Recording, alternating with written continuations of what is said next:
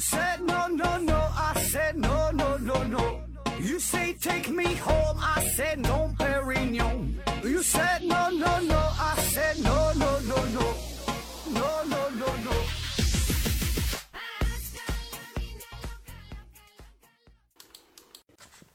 拼命探索，不求果。欢迎您收听《思考盒子》，本节目由喜马拉雅平台独家播出。还是回答听友问题节目啊。第一个问题啊，说盒子你好，为什么脏的东西大部分都是黑的，干净的东西大部分都是白的？嗯、这是一个关于颜色的问题哈，其实也是一个关于思辨的问题。首先呢，一个东西脏与不脏，这个是和我们定义有关。呃，啥叫脏对吧？啥叫不脏？那么，如果一个东西它是单一纯净的成分的话，我们一般的认为它就是干净的，对吧？那么，如果它与其他东西混合之后，通常呢，我们觉得它就是脏的。比如说有这么一桶机油，啊，一桶好机油啊，这作为机油来说的话，它就是机油，我们并不会觉得它很脏。但是呢，如果有这么一丁点机油，它沾到了衣服上，沾到了裤子上，你就觉得它它它就变脏了。比如说一一瓶酱油啊，它就是酱油，也无所谓脏不脏，对吧？那它滴到了被单上，滴到了白纸上面，我们觉得它就会变脏啊。但是本身你说无论是机油也好，这这这个酱油也好，我们并不会觉得它是脏的东西。啊，再比如你这个一口痰吐到了水里，和这个一口水呀吐吐在了一桶痰里，对我们来说差别好像并不大，对吧？这玩意儿它就都不能喝了啊。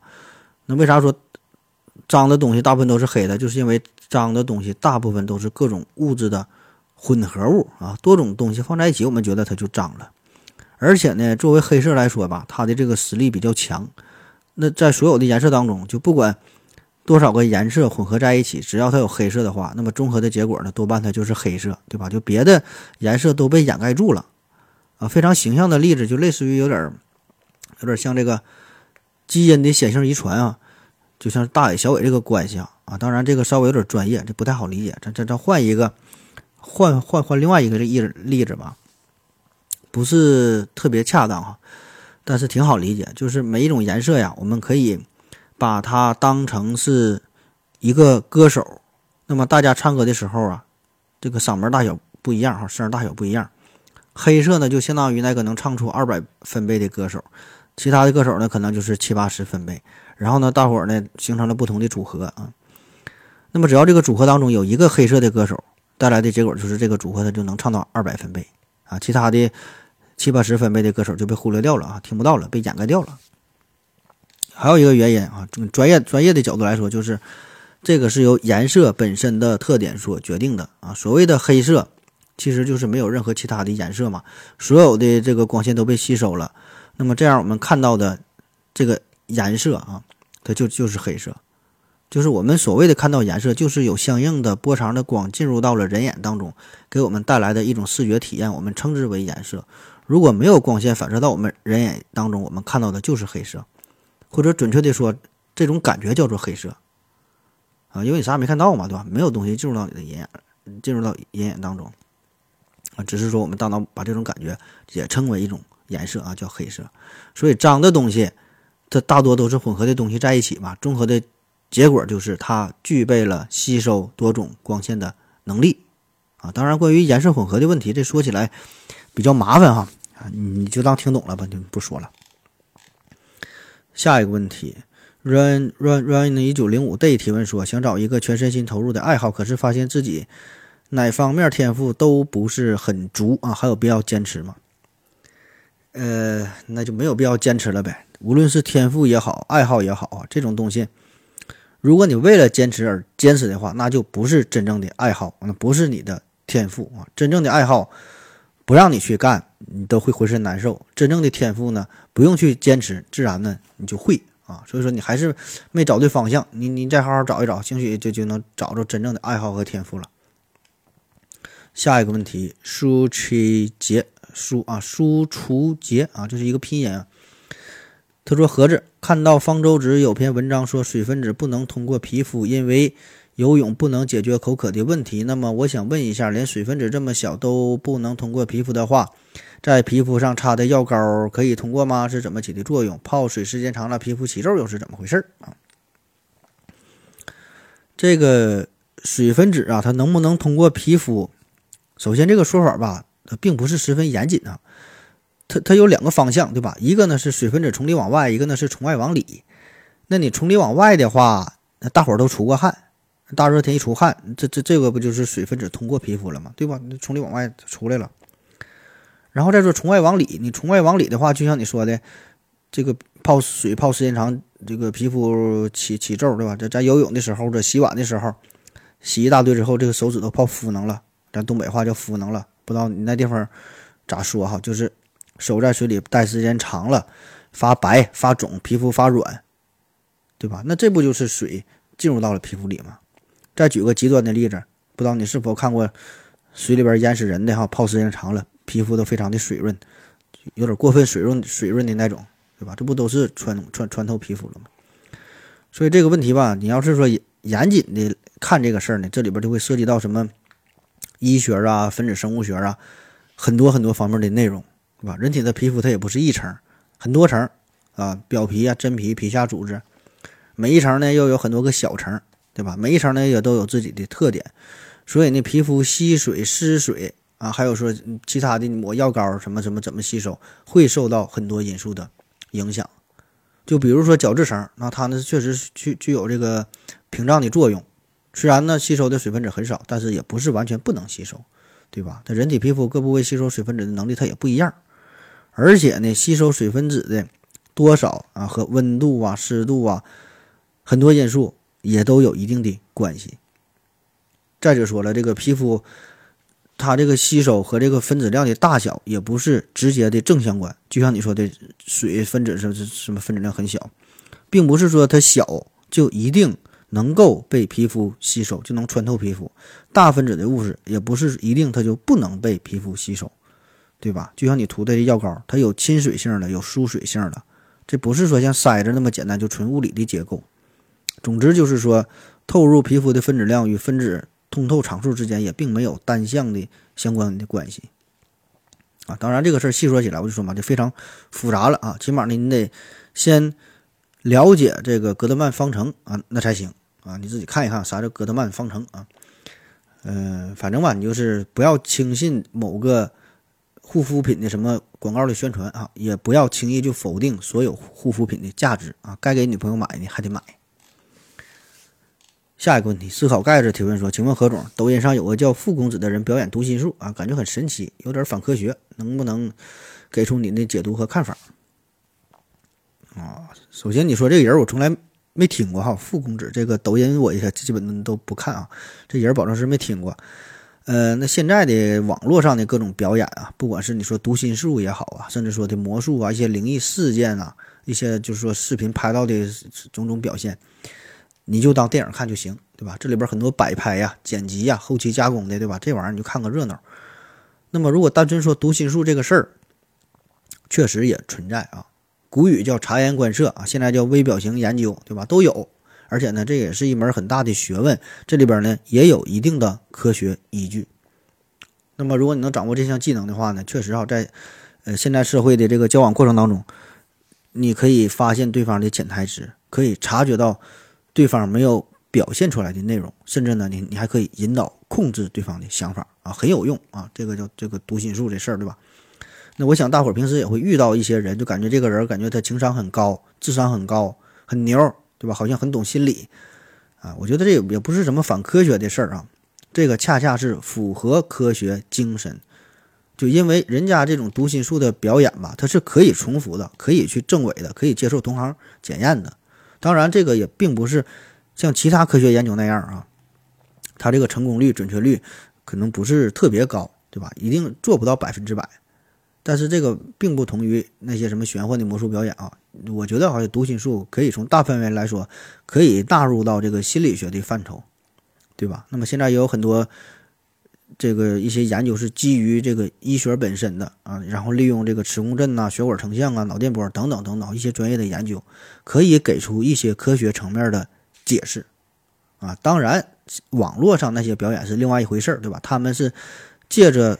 读心术的这个这个旗号，对吧？为了吸引人眼球啊，为了赚取流量啊，一定会有故意夸大的表演的成分啊。下一个问题啊，就请问何总，代孕胎儿会遗传代母的基因或者表现遗传吗？啊，代孕这个话题哈，之前咱们专门做过一期节目，聊过一聊了一个多小时啊。呃，你别看聊了这么长时间，这还真就没提到你的这问的这个事儿，说代孕胎儿会遗传代母的基因或表现遗传吗？呃，首先哈，这个代孕母亲和这个胎儿啊，是通过胎盘内的血液进行物质交换的，然后呢，再再经由这个脐带运输。但是代孕的母亲和这胎儿的血液并不是直接相通的，而是在各自封闭的管道内循环，交换的呢只是这个营养成分和要排泄出的废物啊。所以你看这个这个，虽然母亲的血型和胎儿血型都不一样，但是呢，并不会发生溶血，对吧？咱平时输血都知道，你得输这个。呃，同型的血啊，极特殊情况可以输这个 O 型万能血，对吧？啊，但是说你就是不是代孕，就一般的正常的母亲和胎儿的血型，很多它也是可以不一样啊，不一样的。所以这个就是胎盘屏障起到的作用，它中间有一个阻断的作用啊。那咱举一个例子，假设是一对黑人夫妻，他的这个受精卵放入到了白人代孕母亲的子宫体内进行孕育，那么这个宝宝。啊，生出来呢一定是一个黑人宝宝，对吧？他他不会变成白人宝宝，也不会变成棕色的或者是灰色的宝宝，综合的结果，对吧？当然更不会变成黑白相间的斑马宝宝。啊，也就是说，这个胎儿的基因只是取决于提供精子和卵细胞的父母，代孕的母亲只是提供了一个孕育的环境啊，改变不了宝宝的 DNA 啊。当然了哈，这也不是说这个代孕母亲绝对就影响不到体内的胎胎儿啊，一定会影响的，因为你这个胎儿的营养成分，这个都是来源于代孕母亲嘛，对吧？那么这个代孕母亲的身体情况一定会对胎儿产生一些影响，比如说怀孕期间，嗯，吃的喝的方方面面啊，营养均衡，对吧？呃，这这这一些一些一些摄取的一些物质啊，这些营养成分都会影响到这这个这个这个胎儿。啊，比如说怀孕期间，你这个代孕母亲抽烟喝酒烫头生出的孩子，和那个人家天天健康饮食、规律生活生出孩子，他就他就不一样。举个不恰当的例子，就像是种地一样，种瓜得瓜，种豆得豆啊，强调的是这个基因，种啥它一定是长出来啥。但是你长出的这个蔬菜和种下的呃长出的蔬菜是由这个种下的种子决定的，不是由土壤决定的。但是这个土壤的肥沃的程度。会影响到庄稼的收成，对吧？它是这个关系。再再比如这个代孕母亲的心理因素，心理因素也会影响胎儿。虽然这个母体与胎儿之间的神经系统它没有直接的联系，但是呢，这个代孕母亲情绪发生一些变化，那么神经系统分泌的一些激素等等这些东西也会通过胎盘的血液影响到这个这个胎儿。那为为啥哈？咱之前节目说这个乌克兰哈，乌克兰是代孕现在火。除了这个代孕合法化，加上整体它的经济水平比较比较低，这些原因，我觉得呢还有重要原因，乌克兰大妞长得确实漂亮，对吧？皮肤白皙，大眼睛，长头发，大屁股，大腿，对吧？虽然这些可能不会直接影响到胎儿身上，但是起码看起来舒服，对吧？就代孕这孩子他爸他喜欢这事儿。下一个问题，阿飞 K C 九提问说：何子啊，请问是倒车请注意还是请注意倒车啊？就咱咱这个题目啊，他说再连续一段话。连续读一段话的时候，文字的前后互相影响啊，干扰你怎么看啊？以及我爱你说多了，是不会变成你爱我啊？这这这你是想多了，这个你不可能。你说你你我爱你说多了，你的女神就她就爱你了。咱还说这个倒车请注意和请注意倒车啊，这是一个非常经典的问题了。呃，有很多说法哈，一个说法呢说这个倒车请注意这段话呢是。吉利汽车的创始人哈李书福啊，吉利汽车对吧？现在已经很火啊，国产汽车品牌很火的。说这个是创始人李书福啊，他发明的。当时呢，这个李书福和他开餐馆的这兄弟啊，就闲聊天儿。然后呢，看到这个餐馆送货的这个小三轮车倒车的时候很危险。那时候不像现在，你倒车雷达、倒车影像很方便，对吧？那一个小三轮车，你你说你撞到点东西吧，把车刮了，这还算是小事儿。那真要撞到人，这就很危险了。没有什么提示，他自己也看不清。所以呢，就突发奇想，录了一段倒车请注意啊，或者是请注意倒车啊这段语音，跟这个车联合，这个放在车上联联合好，联合起来，一挂倒档，自动开始播放啊，就让就提醒后方人，对吧？注意安全。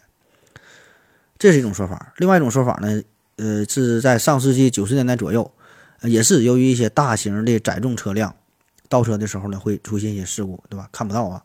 然后出于人文关怀和交通安全的考虑，提醒周边行人得注意，对吧？避免交通事故嘛。那沈阳第一汽车制造厂为了解决这个倒车这个问题啊，专门请到了鞠萍姐姐啊，当时还叫鞠萍姐姐，现在得叫鞠萍阿姨了。找到鞠萍录制了这段。请注意倒车，请注意倒车，请注意啊！这个语音。再后来呢，在大型的载重车辆上啊，其他的什么三轮车、四轮车、小货车啊等等这些车，呃，都用了这种方式。但这个事儿吧，后来在二零一七年嘛，鞠萍的话在一档节目当中亲自辟过谣，说这个音呢不是他录的啊，真正的音源到底是谁录的不知道啊。还有说这个。计算器上这个归零归零归零归归归归归零归零啊，说这也是鞠萍录的，鞠萍呢也辟谣了，这也不是他录的啊。那么具体谁录的，咱现在也是整不太明白啊。那么到底是倒车请注意，还是请注意倒车？这个有这么几个思路啊，有这么几个思路。第一个呢，从这个语言的文明用语的角度来说，从人文关怀的角度来说呢，应该是请注意倒车，这比较合适。俗话说叫先礼后兵，对吧？我先用一个请字，显得非常有礼貌，对吧？就请大家注意，我要倒车了，哎，我提醒你一下，有礼貌。